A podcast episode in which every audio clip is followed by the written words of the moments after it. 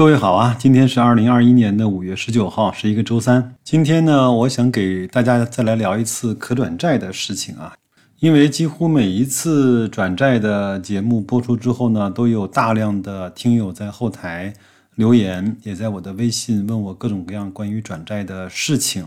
我觉得呢，有两个原因，第一个是各位觉得这个确实是一个还不错的投资的方法，第二个呢。有很多人对这个呢也不是特别的了解，那我们今天呢就来聊一聊啊。我们聊的话题呢还是借我特别喜欢的叫流程的公众号的一篇文章啊，它是发自二零二一年的三月底，它那篇文章呢叫可转债市场仍是一个洼地啊。作者说市场中呢再一次出现了大面积的破百和低溢价。破百呢，指的就是可转债的价值啊低于了一百，低溢价呢，指的是它和正股的这种转股关系，它的溢价是比较低的。作者说，上一次遇到这种局面啊，还是一八年的年底，一九年初的时候。我们都知道一八年发生了什么，几乎全球所有的大类的投资资产都是负的收益，那个时候真的是遍地哀鸿啊。请注意啊，上述语句中啊的关键词除了破破百和低溢价之外，还有一个关键词是大面积。这儿呢，我白老师插播一个小工具。那如果各位呢对可转债有兴趣的话呢，首先我觉得有三种方式可以去学习它。第一个，去上集思路啊，那那那里面的可转债整个的讨论和分析还是比较清楚和热烈的。第二个呢，就是去看安道全的那本《可转债投资魔法书》。另外，在雪球有一个大 V 叫饕餮海，他应该是出了一本书，包括他的雪球的专栏，你也可以去关注很多的部分，你可以去学习。当然，本人还是最推荐的是刘程那本《投资要义》，以及他相关对可转债的这种介绍。那这些白老师都已经学习完了。那我们回到文章里面来啊，价格低于一百元，溢价率呢低于百分之四十。当这两种情况呢出现在同一只可转债上，我们认为它可以叫做双低。各位记住了啊，那我们再说双低的话，指的就是这两个指标是低的，价格低于一百块，溢价率低于百分之四十。那么，任何一个单独的双低转债呢，理论上是有违约风险的。虽然从两千年到今天也没有发生可转债实质性的违约，但是呢，如果加上大面积的话，也就是说，当你的资产包中可以容纳二十个或者是更多的双低转债，则这无疑是一个性价比极高的投资组合。转债一跌啊，就有很多人担心违约风险。转债一涨啊，似乎大家又忘了还有违约这回事儿。其实呢，当转债涨了之后呢，违约的风险丝毫没有下降，反而对于投资者来说，违约后的代价其实是更大了。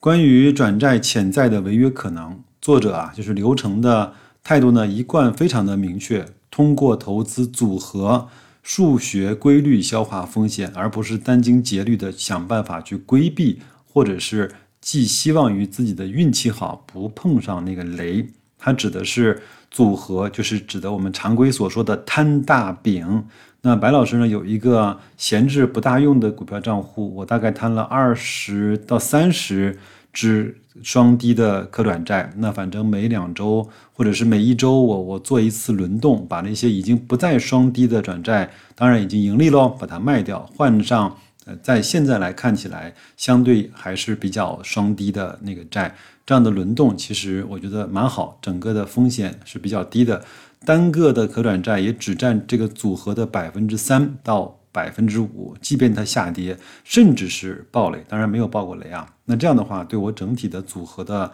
影响和我的收益波动是比较小的。那如果各位，想了解白老师在那个账户里都放了哪一些可转债，可以添加我的个人微信，都说我像白老师的首拼字母，那我可以把这张我的账户截图发给大家，供各位参考，仅供参考，不作为各位的投资依据，好吧？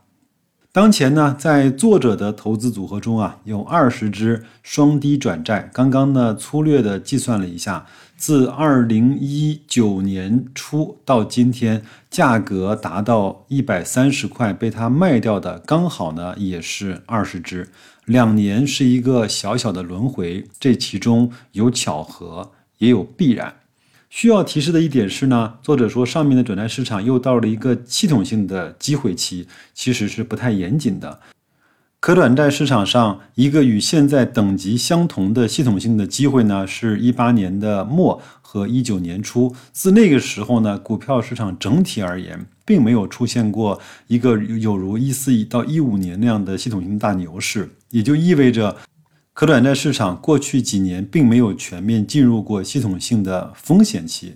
那各位可能不知道，可转债市场进入到那个系统性的风险期会是什么样子呢？可能二零一五年之后入市的投资者并没有见到过。有兴趣的朋友可以去回头翻一翻二零零七、二零零九。二零零五年的可转债市场是一个什么情况？在那三个年头，你几乎很难找到一只一百四十块钱以下的可转债。在这儿呢，白老师在吐血给大家一个私房干货啊。那在市场上有一个指数呢，叫中证转债零零零八三二。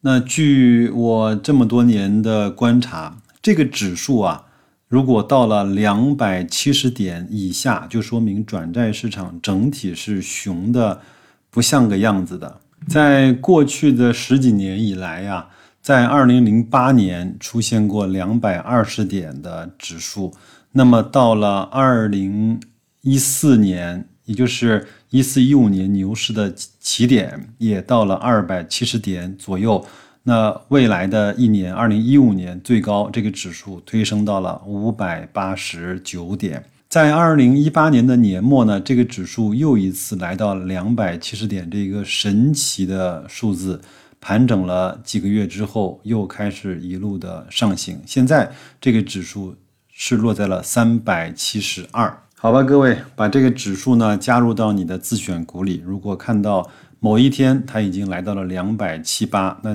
请你在市场上关注一下那些非常值得买的好公司的双低的可转债，做一支组合，买上二十个、三十个，放那边就不用再动了。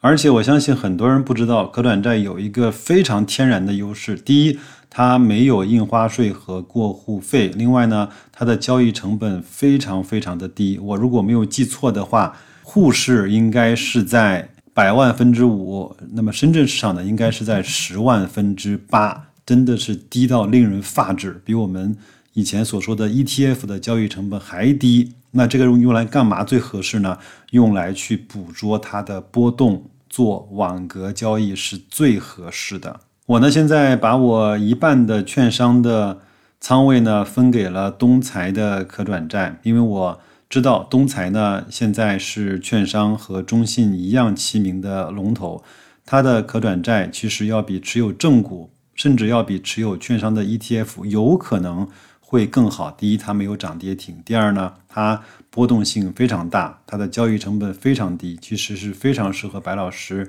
这样的自动网格交易的这样的一个标的，那我先跑跑看，跑完之后我再跟大家做汇报。另外，它有一个天然的好处是，它下是有保底的，我们很难见得到一百块以下的东财转债。我也希望呢，利用这一次的这种分仓来去检验一下在可转债上面的一些收益和成效。好吧，关于可转债，我们就先讲到这儿。我真的是。认为个人投资者投资可转债是一个非常非常好、非常非常稳妥的这样的一个投资的办法，省心省力，标准简单，方便操作。希望跟各位有更多的碰撞和探讨。那就这样吧，祝各位工作愉快，投资顺利，再见。